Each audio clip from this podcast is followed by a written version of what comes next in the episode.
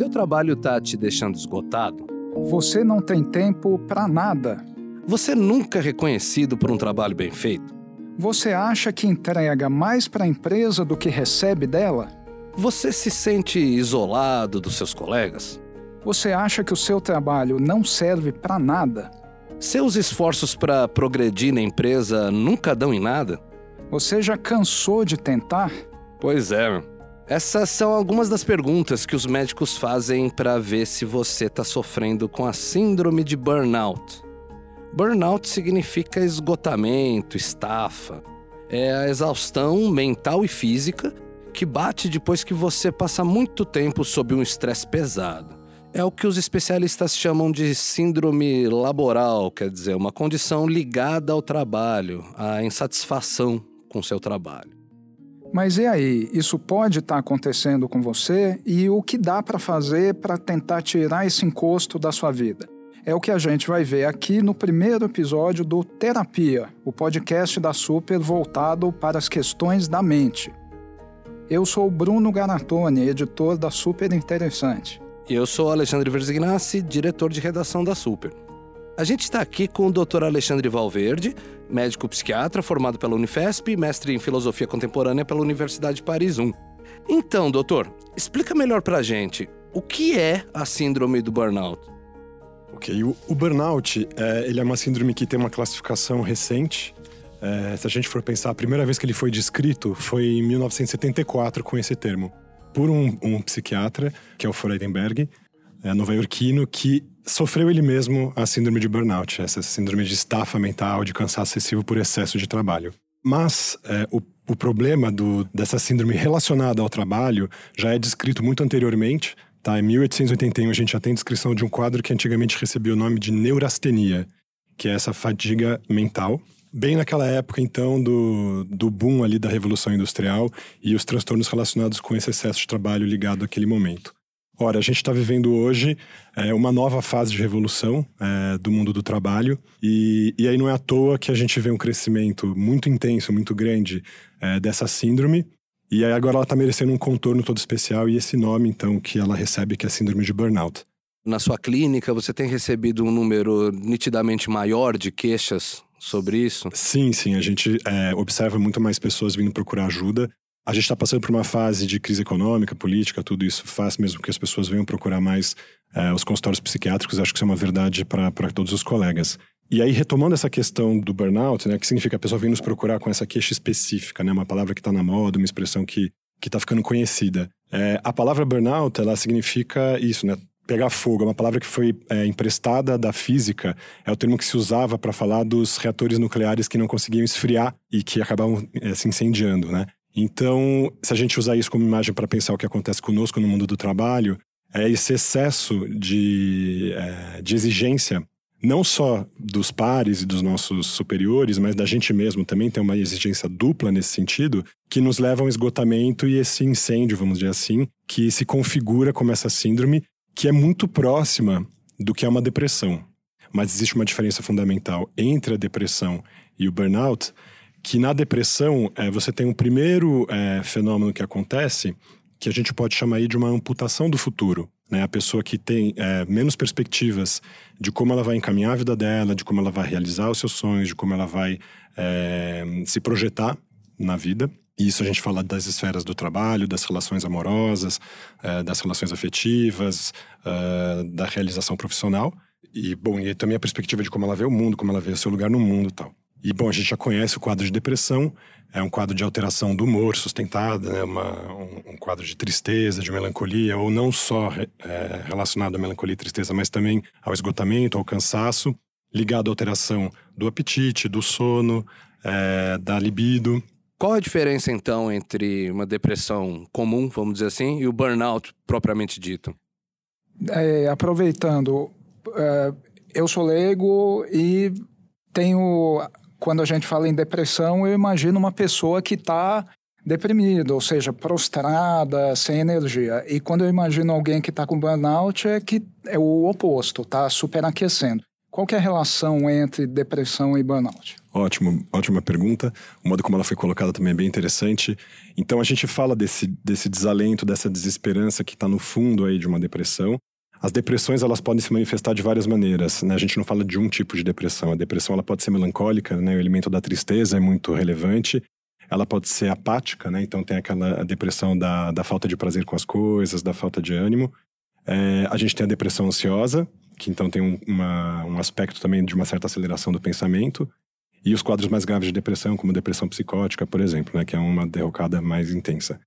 O burnout, ele realmente ele tem esse aspecto da exigência para consigo e dessa é, dedicação excessiva ao trabalho. É, então, é, na, na, depressão propriamente dita, né, anterior, vamos dizer assim, a uma questão do trabalho, se a pessoa já tem um quadro nesse sentido, você já vê uma apatia e uma, uma, uma diminuição do interesse de um modo geral. É, no burnout, não. A pessoa vai para o trabalho com muita gana, muito afinco. Ela se coloca é, metas, é, às vezes impossíveis de serem atingidas, e ela não sossega, né? ela não se aquieta ou não se tranquiliza com aquilo que ela vem realizando no trabalho. Então, ela vai se exigindo cada vez mais. É claro que isso também pode é, ser amplificado por uma exigência do trabalho, hum. né? não só necessariamente da pessoa para com a sua atividade, mas dos seus pares e dos seus superiores para com ela mesma. A pessoa vai é, cada vez mais se sentindo insatisfeita com o que ela realiza, é, no sentido de não achar que é suficiente, de não achar que ela chegou ao, ao máximo que ela poderia dar. Tem uma questão do perfeccionismo que é muito é, visível nesse quadro. E, e tem um elemento que é importante também, que é a pessoa não é, receber em troca uma recompensa adequada em relação a quanto ela se dedicou. Essa recompensa pode ser tanto recompensa dos seus pares, no sentido de um, é, de um reconhecimento, mas é claro que a gente está falando também de recompensa financeira nesse sentido, né? O quanto eu me dediquei, o quanto eu posso com isso é, me beneficiar é, desse trabalho. Então, a gente tem essa, essa, essa equação, né? Excesso de exigência e perfeccionismo, pouco reconhecimento, é, uma, é, como eu, uma espécie de flexibilização, vamos dizer assim, a, a pessoa ela acaba cedendo excessivamente às exigências do trabalho. Então, ela deixa de se cuidar, ela deixa de voltar para casa no horário, ela deixa de prestar atenção é, na relação dela com a família, é, com os altos cuidados mesmo. E, e, ela acaba se esquecendo de si, nesse sentido. Vai se consagrando né, e se dedicando excessivamente ao trabalho. E isso vai levando a esse esgotamento mesmo, como um consumo da energia que essa pessoa tem. Vamos olhar aqui. você colocou essa parte da, da recompensa. Uhum. Você tem muito fator ali daquela pessoa que passou a vida recebendo parabéns o tempo todo aquela criança que, né, que é criada de uma forma a não se confrontar com frustrações, né? Assim. Exatamente. Assim. E aí você entra, e aí você também, no sistema educacional, dependendo de qual a tradição da escola que aquela pessoa passou, às vezes também existe a cultura de se recompensar qualquer coisa e de dizer o tempo inteiro que a pessoa é maravilhosa. Isso às vezes vai até a universidade, às vezes a pessoa está com 25 anos, só recebeu o tapinha nas costas ali, elogios por quanto que ela é maravilhosa, quanto potencial que ela tem, essa pessoa, aí essa pessoa pega e cai num trabalho, né? E na primeira crítica leve, vai chorar no banheiro, acha que a vida dela é, acabou, né? Até por não ter tido experiência, né? não ter tido grandes experiências com frustrações ao longo da vida. Como que a gente consegue diferenciar o que é alguém é, estar realmente é, esgotado pelo excesso de trabalho ou não, você é uma pessoa que simplesmente não sabe lidar com frustrações ela não consegue, não consegue entender que você precisa acordar no horário e performar funções ali e tal. É interessante você colocou esse aspecto que talvez a gente possa chamar de vaidade, né, da pessoa, assim, e, e de um certo melindre em relação à, à ofensa a essa vaidade, né. É, eu acho que o que diferencia isso de qualquer problema psiquiátrico, e o burnout então é um problema psiquiátrico, é o fato de que quando a pessoa entra é, e começa a apresentar né, essa síndrome, esse, todos esses aspectos de esgotamento, de cansaço, de fadiga, ela por si só não consegue, com os esforços próprios, é, se opor a isso que está acontecendo com ela. É, acho que essa regra ela serve para qualquer problema psiquiátrico, né? Então, isso é uma questão interessante também. É, a gente está apontando, então, agora a esfera da psicofobia, né? Que é o, a aversão que as pessoas têm aos problemas psiquiátricos e um certo desmerecimento é, em relação a, ao sofrimento do outro. Então, quando é que a gente é, olha para aquela pessoa e fala: esse cara aí ele não tem é, tolerância à frustração nenhuma, ele é um vaidoso, um narciso, e aí ele não aceita a crítica por isso que ele está desse jeito melindrado? Ou olhar para aquela pessoa e entender, ela talvez esteja num sofrimento legítimo e a gente tem que fazer alguma coisa, ou a pessoa tem que fazer alguma coisa nesse sentido. É, bom, primeiro uma conversa franca, né? Sempre que a gente observa uma pessoa assim, acho que é o mais importante é a gente chegar junto e tentar conversar e entender o que está acontecendo com ela, se a gente está disposto e disponível a ajudá-la, né? E, e aí entender o quanto é, essa pessoa consegue, pelos próprios meios e pelos próprios recursos, fazer face àquela situação. Doutor, como o senhor estava explicando, o burnout é causado principalmente por excesso de trabalho, embora não seja só isso. Como que eu sei qual é o meu limite? Como que eu sei o que é excesso de trabalho? É uma ótima pergunta, né? É, que atividade é, é, mais difícil de ser realizada, né? Uma atividade repetitiva e simples ou uma atividade complexa que dependa de muita concentração? É, acho que isso, essa resposta ela vai depender de cada profissão. Né? Uma coisa é a gente considerar, é, e o burnout não é uma exclusividade, por exemplo, só de médicos, ou de advogados, ou de engenheiros, ou de profissionais liberais. Nesse sentido, não, é uma, é uma situação que ocorre em qualquer profissão, é, seja ela profissão ligada a um estudo superior ou não. É, bom, não é à toa que as jornadas de trabalho elas foram definidas ao longo do tempo como sendo jornadas de oito horas, né? Que a pessoa, a gente pensou-se em dividir o, o, dia em três turnos, né? Vamos dizer assim, de oito horas. Oito horas para dormir, oito horas para trabalhar e oito horas para realizar atividades é, pessoais, que seja de cuidado com a própria família, cuidado para consigo mesmo. Bom, a questão é que essa proporção ela está mudando, né? A, com o cotidiano hoje, com o celular e, e, tudo mais, a gente trabalha sem mais nenhuma fronteira, né? Não existe mais esse respeito às oito horas de trabalho. Então, a gente está voltando para casa recebendo e-mail, respondendo mensagem de grupo de WhatsApp de trabalho. É, a gente está no fim de semana, recebe outras mensagens, outros e-mails, essa fronteira se rompeu. Então, às vezes a gente não respeita as nossas oito horas de sono necessárias e muitas vezes a gente não respeita as oito horas de atividade livre é, para tentar fazer coisas no sentido de um hobby, um relaxamento, uma atividade física para cuidar de si. Então, a partir do momento que a gente rompe essas fronteiras, é, a gente come, começa com o risco de, de, de se confrontar com essa situação do esgotamento, do burnout. Hoje a gente sabe, por exemplo, por pesquisas, que algumas profissões são mais afetadas que as outras, embora não sejam exclusivas, né? Por exemplo, é, geralmente as profissões com que você tem que lidar com pessoas. E aí a gente aponta um outro aspecto do burnout que a gente ainda não falou, que é o da relação para consigo e a relação para com o outro. Né? No burnout tem um, um, aspecto que a gente chama de despersonalização, quer dizer, a mudança de características da sua personalidade na, na tua lida interpessoal. Então, começa esse desrespeito para consigo mesmo, para com seus limites, para com seus horários, e isso vai, na mesma medida, é, com desrespeito a, ao lugar do outro, à visão do outro, do mundo do outro, à compreensão do outro. E, e com o tempo, a pessoa vai evoluindo para um desprezo para consigo, um desprezo para com o outro é, uma, um desdém para consigo, um desdém para com o outro. Então, Isso é um elemento outro... bem importante. O outro é, são os pares. Ah. E as pessoas é, que são, o, às vezes, o, o nó do trabalho. Então, vamos pensar assim na situação de um médico, por exemplo, né? Que trabalha num pronto-socorro, uma situação muito estressante.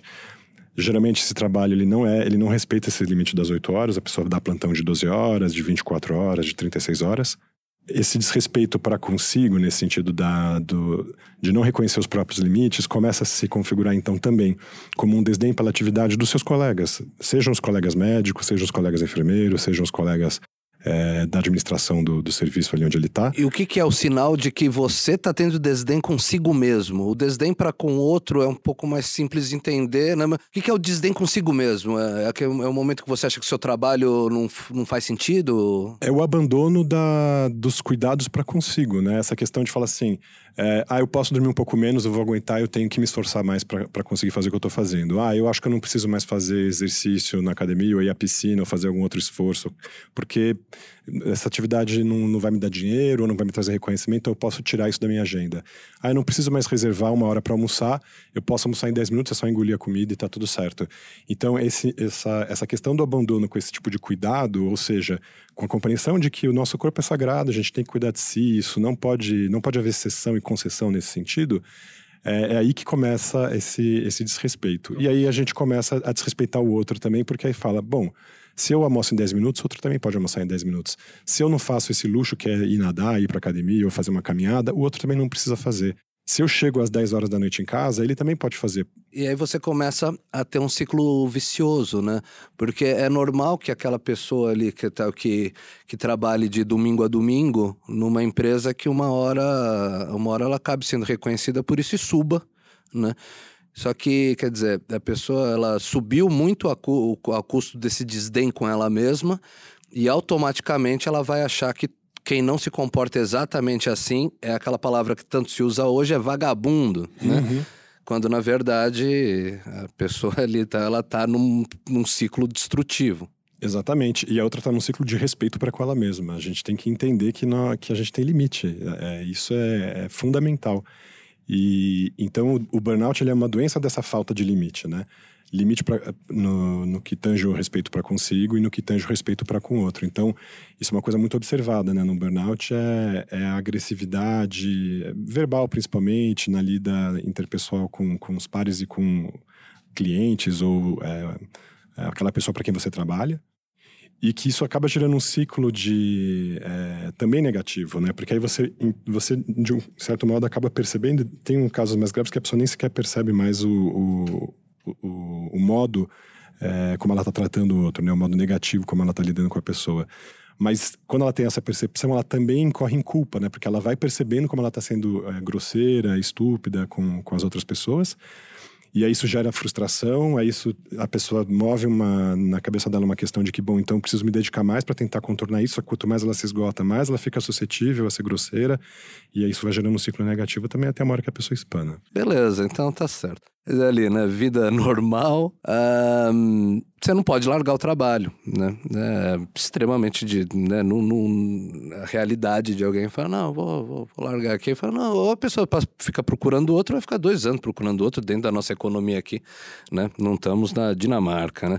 E é isso. Se a pessoa pô, não pode largar o trabalho, ela está naquele ambiente, ela precisa daquele dinheiro para sobreviver, para criar família. O que fazer? O que fazer? Você está na prisão, o que fazer lá dentro da prisão? É, eu acho que a resposta para essa questão, que é muito interessante mesmo, porque a gente está amarrado, é uma armadilha em que a gente acaba se colocando e não consegue sair. Ela, a resposta ela não vai ser encontrada só na pessoa, né? Então, essa, essa solução de facilidade, do tipo, largo tudo e vou abrir uma pousada, que nem é uma solução de facilidade, porque você precisa ter o dinheiro para investir, você precisa... Acordar quatro encarar... e meia da manhã, é... ali no mercadão, comprar é... coco de madrugada. Exato, e se você entrar no mesmo nível... Muito pior do que qualquer outra coisa. Sim, se você entrar no mesmo nível de exigência, você vai entrar em burnout por suas próprias pernas ali. Mas então o que eu quero dizer com isso é que é, tem de ter implicação tanto do, da pessoa ali que está empregada, trabalhando, que entrou nesse quadro de esgotamento, de estafa, como do empregador. E para isso, bom, existem várias é, maneiras né, de tentar contornar isso. É claro que sempre tentando melhorar a qualidade do, do modo como o trabalho é realizado. É, tem um trabalho íntimo pessoal da pessoa para ela tentar é, reduzir essas expectativas excessivas em relação a ela, o perfeccionismo, esse excesso de exigência. Do lado do empregador, oferecer é, às pessoas que estão ali trabalhando espaços e tempo, principalmente, é, para que a pessoa volte a, a, perceber quais são essas é, necessidades que ela abandonou de se cuidar, de se alimentar bem, às de vezes, fazer nem atividade. É fácil, né? Você saber o que que você deixou para trás, né? O que que Exatamente. O que, que você pode fazer para tentar melhorar um pouco? Em, né? em, que esquina que a gente virou a rua errada, né? Hum, Onde que foi que aquilo aconteceu? E, e nesse sentido, é, existem experiências bem reconhecidas assim, em outros países. Acho que aqui no Brasil não conheço nenhuma história para trazer, mas é, em países como a Nova Zelândia, Austrália, Suécia, é, existem experiências de redução do, do tempo de trabalho semanal. É, então, é, você tem uma redução né, da jornada de 40 horas semanais para uma jornada de 32 horas. É, ou ainda, é, uma experiência que pode ser muito interessante é, é das pessoas trabalharem quatro dias por semana e descansarem três. Parece que com isso vai haver uma redução da produção, um dia menos de trabalho, um dia mais de folga, o que, que é isso? Mas observa-se que nessas experiências em que isso aconteceu, você tem uma melhora da qualidade do trabalho nesses quatro dias em que a pessoa está trabalhando. Então, o que conta mais? Cinco dias de trabalho de uma pessoa estafada ou quatro dias de trabalho de uma pessoa bem implicada, bem relaxada e com maior produtividade? É, você gera um aumento na economia relacionada ao turismo, aos cuidados para consigo, é, até por conta desses três dias de você tem uma movimentação maior da cidade, é, de serviços que a cidade oferece que, que, que se coadunam a essa necessidade de, bom, vou descansar três dias, o que eu faço com isso agora? Como é que eu vou usar meu tempo? É, e aí tem, com... tem, tem, benefícios bem importantes. Assim, eu queria trazer um, um dado é, inglês né, da Inglaterra. Em um ano na Inglaterra, você tem 40 milhões de dias de trabalho perdidos no país é, por conta de estafa no trabalho. Nossa. É, o que significa isso, né? Para uma população de 70 milhões de pessoas. Então, será que não seria mais é, interessante distribuir esses dias como dias de descanso, ao invés de olhar isso para e deixar isso acontecer como dias de perda? Isso é um outro dado interessante, assim, do, de pesquisa mundial mesmo, sobre o, o, fardo que tem as doenças mentais em relação a todas as outras doenças que nos acometem. É, em anos perdidos de vida, é, os problemas psiquiátricos eles, eles ocupam um terço desses problemas. É a maior carga, o maior fardo da humanidade em relação a, ao sofrimento na sua vida é, é relacionado aos problemas psiquiátricos.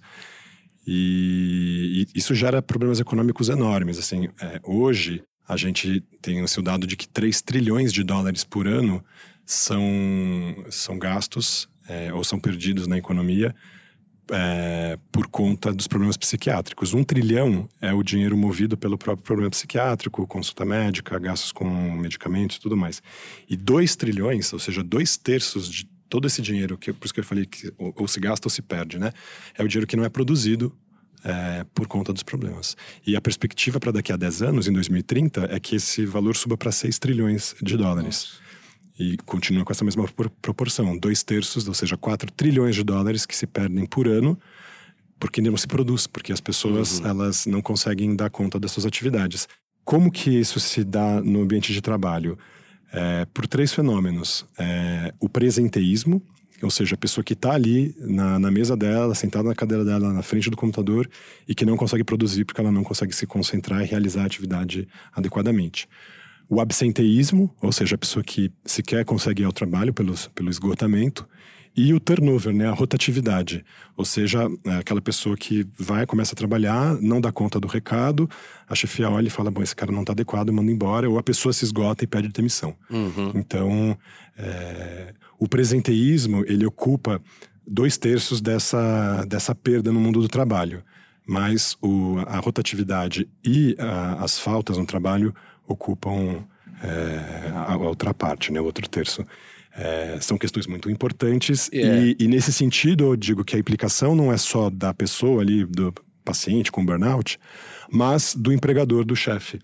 É, porque se ele não é, é, tomar essa, essa questão é, nas mãos e não olhar para a sua equipe, para sua empresa, para os seus subordinados como é, pessoas que têm necessidades, que ele, a empresa tem de fazer algo por elas, senão ele vai perder essas pessoas. O que, que é esse capital humano que se perde?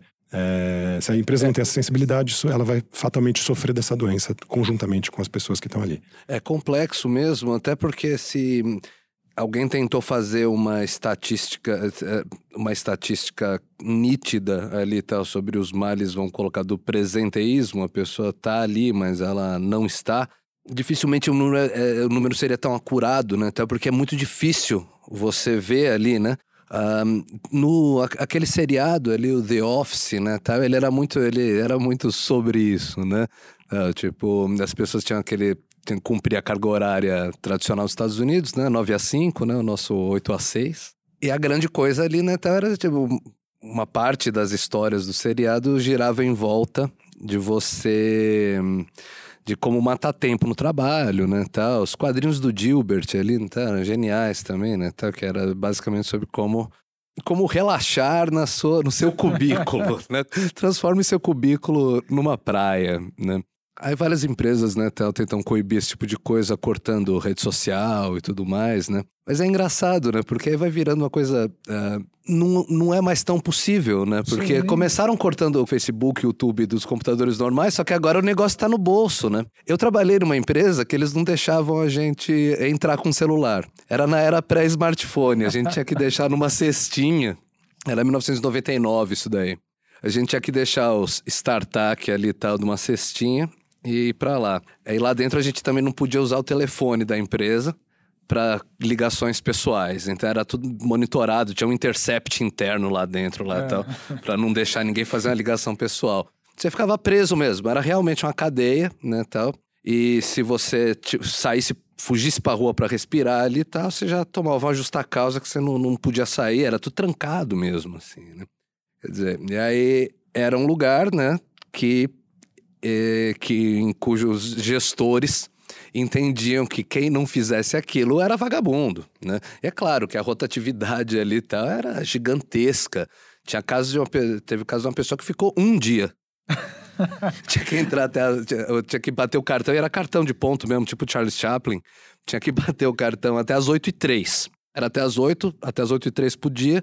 Só que aí ela chegou tipo 8 e 4, 8 e 5. Aí manda falou: sai, e só volta depois do almoço. E você não vai receber essa metade do dia.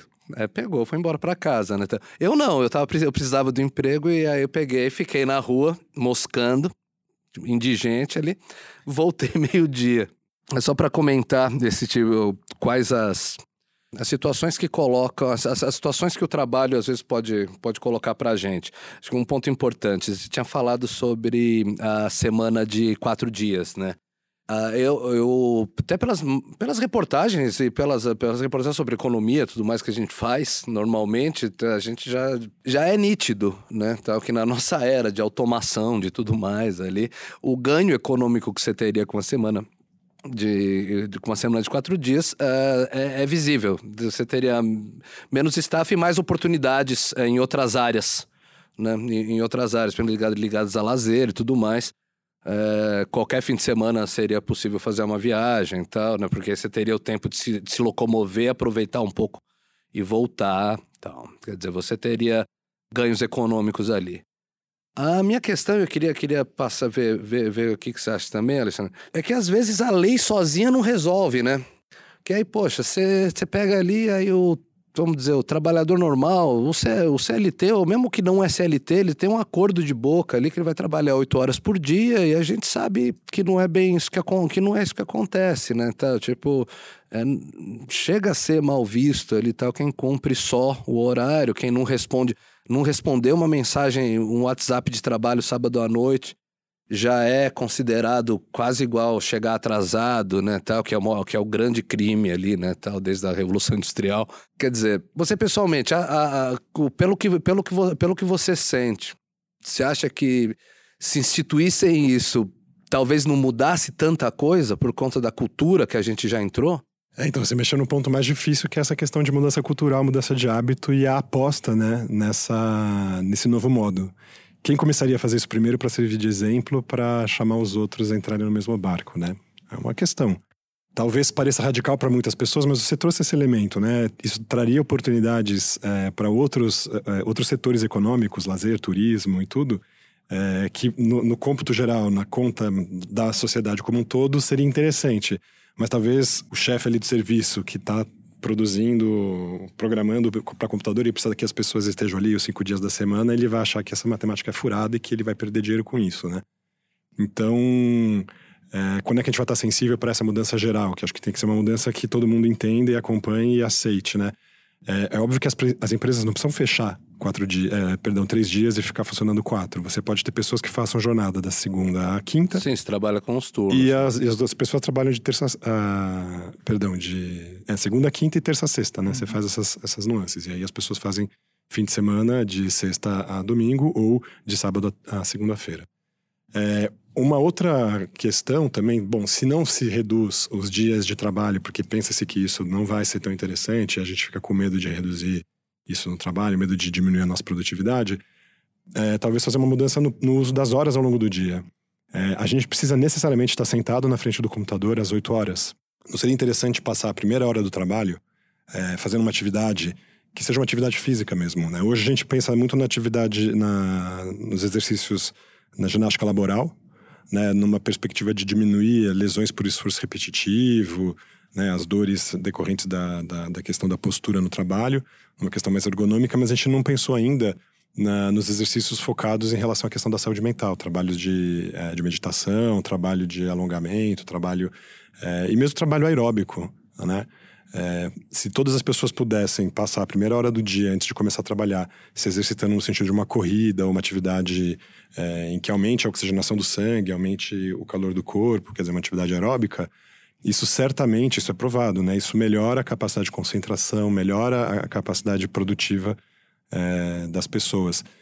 É, isso não, não foi quantificado, mas será que não valeria a pena a gente oferecer no trabalho, no ambiente de trabalho, essa, essa primeira hora obrigatória mesmo, da pessoa se dedicar a essa a saúde dela, fazer isso, e o quanto teria de repercussão é, posterior é, nessas outras sete horas, então, que a pessoa trabalharia?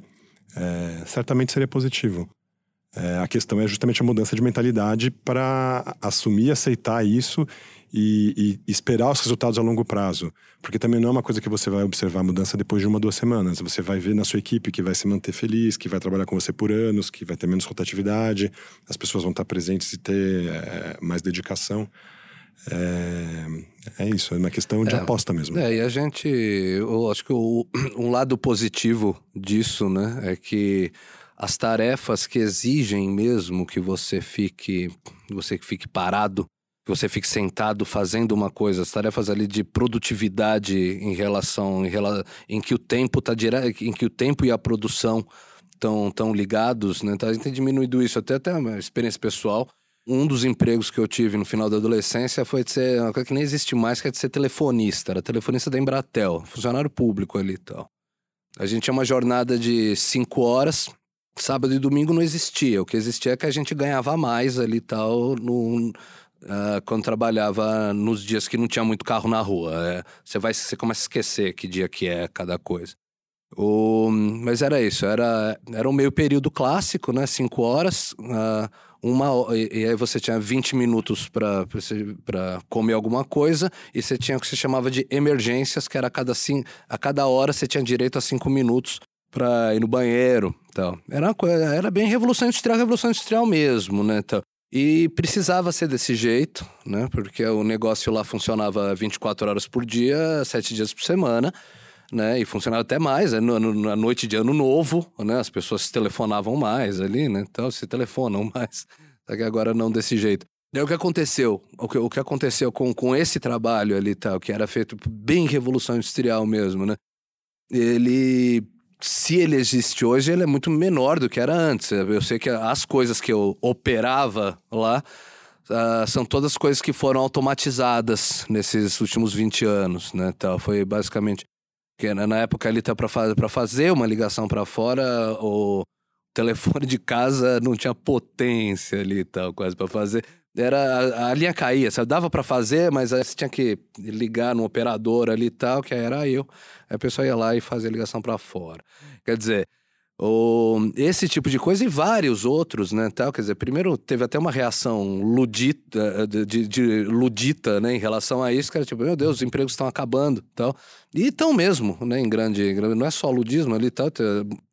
A gente tá, igual você falou ali, tá, a gente tá no meio de uma revolução, de uma outra revolução econômica, e que ela é, vai deixar, vai deixar e já está deixando mortos e feridos pelo caminho, né? Talvez o lado positivo, o lado positivo dessa história toda é que realmente a quantidade de ocupações, né, tal, a, que, que exigem a sua presença automática ali e tal, esteja diminuindo.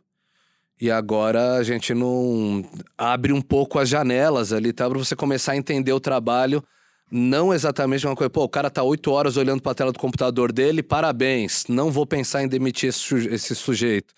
Ah, não, você tem que olhar o que a pessoa, o que a pessoa realmente faz e não né, em como, como ela tá fazendo, quantas, é, né, quantas horas ali tal que ela, que ela tá né, na frente da tela. É, que acho que a mudança dessa questão do trabalho padronizado e repetitivo para um trabalho mais criativo. E a, a, valorização desse tipo de trabalho, que acho que é o que está acontecendo no esteio dessa nova revolução, né? já que os robôs vão substituir essas, essas tarefas repetitivas e vai ficar para nós humanos é, fazer o trabalho intelectual propriamente dito, o trabalho criativo, o trabalho principalmente é, de relações interpessoais.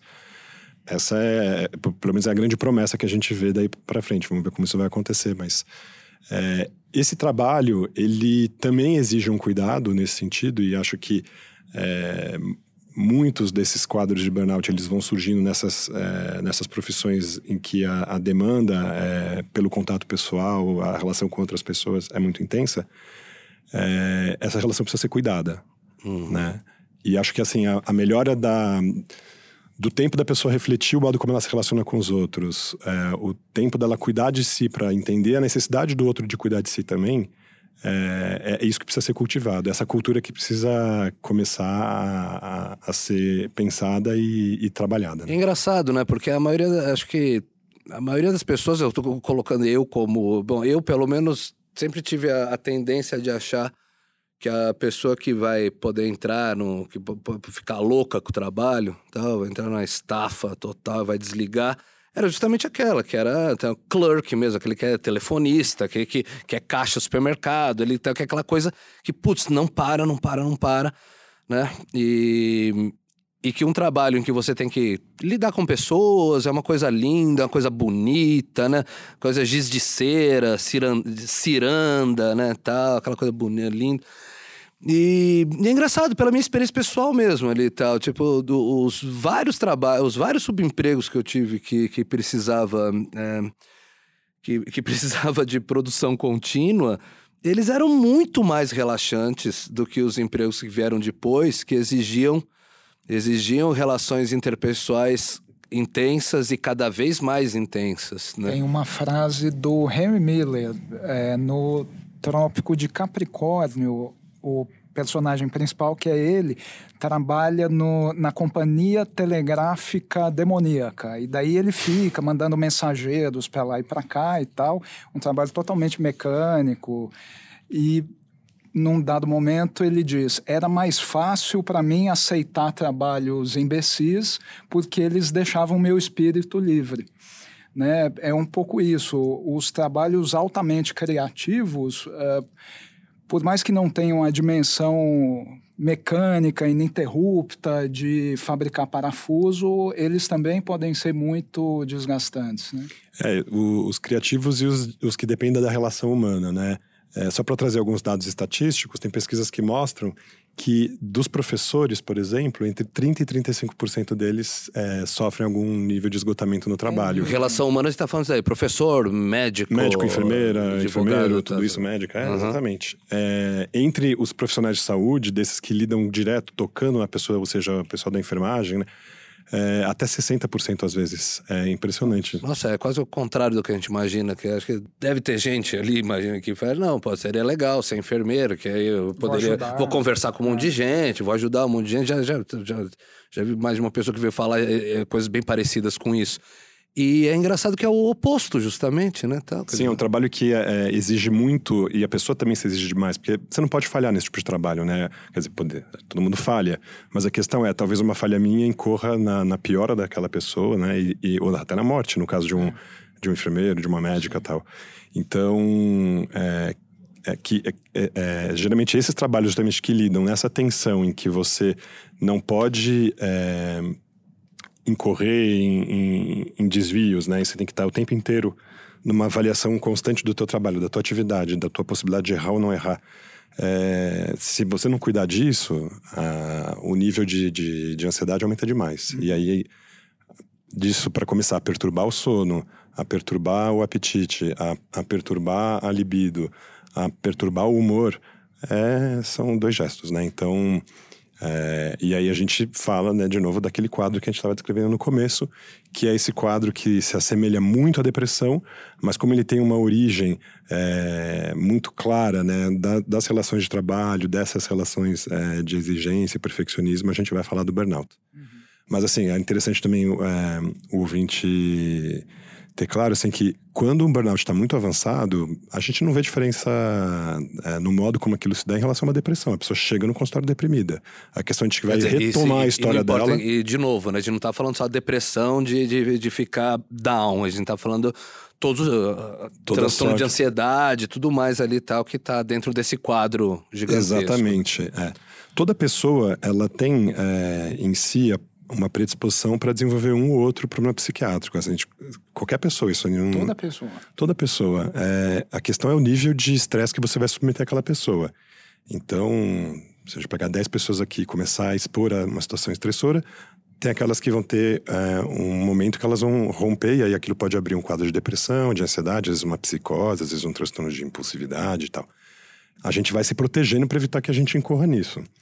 É, mas está todo mundo sujeito. Ninguém, não existe ninguém vacinado contra os problemas uhum. psiquiátricos, né? A gente vai é, criando modos de proteção, vai entendendo maneiras de, de se cuidar para evitar que a gente incorra. Mas às vezes a gente não percebe, a gente entra numa armadilha que o nosso trabalho nos colocou e a gente também se colocou. E, e aí a gente pode apresentar um problema nesse sentido. E o tratamento, como é? Então, o tratamento ele vai depender do, do momento em que a pessoa se encontra, né? Do quanto essa, é, essa síndrome de esgotamento, né? Do burnout avançou. Então, se a gente está falando de, de, uma pessoa que percebeu é, rapidamente o, uma mudança no comportamento, uma mudança no padrão de sono, no padrão alimentar, na, na libido, na relação com as pessoas, e procura ajuda, às vezes uma psicoterapia, um apoio... É, pontual, né, que vai durar alguns meses, e mudança dietética, mudança no padrão é, de atividade física, às vezes uso de algumas vitaminas. É, a vitamina B12, por exemplo, é uma vitamina que está relacionada a uma melhora de quadros de estafa, né, as vitaminas do complexo B e tudo. É, você pode, nesse primeiro momento, dar um contorno nesse sentido. É, geralmente as pessoas elas não, não se sensibilizam tão rapidamente, né? A, a, própria pessoa ela é psicofóbica em relação a ela mesma. Ela fala: ah, Isso aqui que eu tenho é, é falta de vergonha na cara, é preguiça, eu tenho que levantar e, e continuar e tal. E as pessoas acabam é, avançando aí no problema. E quando a gente vai vê-la, ela já está com uma questão, um quadro mais moderado, grave.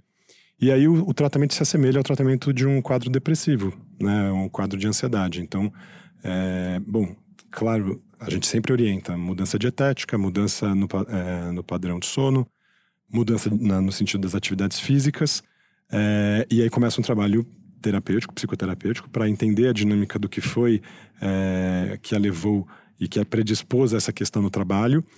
Embora, às vezes, a gente se confronta com a situação de que certo, a pessoa tem ali um padrão de perfeccionismo, de alta exigência e tal, mas às vezes é, é, é o trabalho mesmo que está gerando isso. Não se, nem sempre a gente consegue interferir nesse âmbito. Tá, quer Por dizer, gente... tem saída, né?